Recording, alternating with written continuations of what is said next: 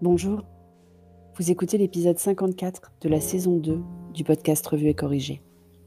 Cet épisode est tiré d'un billet du blog publié le 20 décembre et s'intitule La semaine KitKat. Vous vous rappelez la pub? Il y a parfois des concomitances, des tendances, des mots qui reviennent et qui sont peut-être des messages subliminaux. Et cette semaine, les mots, c'était faire une pause. Bien sûr, les vacances étaient au cœur de l'actualité avec leur lot de contraintes inédites. Mais toutes mes discussions cette semaine tournaient aussi autour de la pause. Des discussions avec mes clients sur les jours off que d'aucuns allaient prendre et donc qui impactaient les disponibilités ou la date de rendu livrable.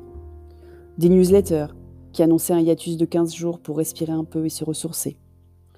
Des échanges avec un de mes collectifs de cœur qui ont provoqué un break de 3 semaines pour prendre du recul.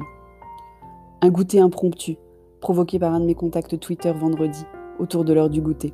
Si vous remontez mon fil Twitter, vous verrez même une photo.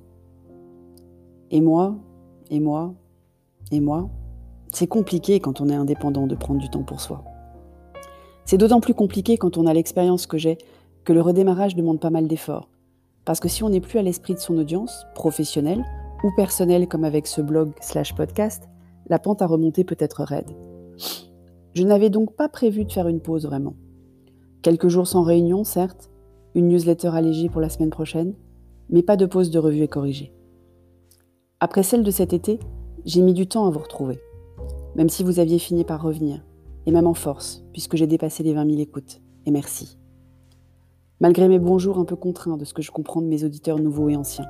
Vous êtes tous d'accord, mes bonjours ne vont pas. Et vous avez raison, j'ai toujours du mal à entamer un enregistrement, mais je digresse. Je prévoyais des billets sur la stratégie vaccinale, le semi-confinement des fêtes puisqu'on ne verra personne, le nouvel an de chair et tendre qui va sans doute mal le vivre, mon adaptation au verre progressif dans tous les sens du terme. Bref, mes trois épisodes par semaine pendant deux semaines. Petite anecdote personnelle.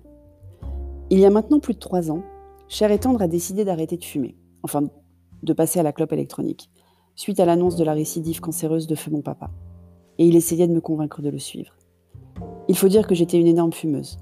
Depuis mes 13 ans, à deux paquets par jour depuis la vingtaine, et j'en avais déjà 44 à l'époque, avec même le gynéco qui avait conseillé que je descende à 5 clopes par jour pendant ma grossesse, mais pas zéro, pour que le corps ne soit pas en choc nocif pour le fœtus. Donc vous imaginez bien qu'arrêter de fumer, c'était pas exactement une de mes priorités. Je laisse donc cher et de partir en éclaireur en me disant que jamais je ne prendrai ce chemin. Mais c'était sans compter sur Petit Dom.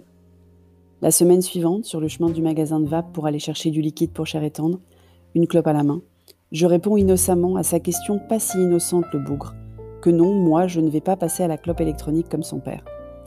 Et enchaîne, en bonne mère qui souhaite ouvrir le dialogue et laisser son enfant aborder tous les sujets qui le travaillent, sur un pourquoi. Je m'attendais à ce qu'il me dise des trucs de gosse, genre pour que tu meurs pas, genre parce que c'est mauvais pour ta santé.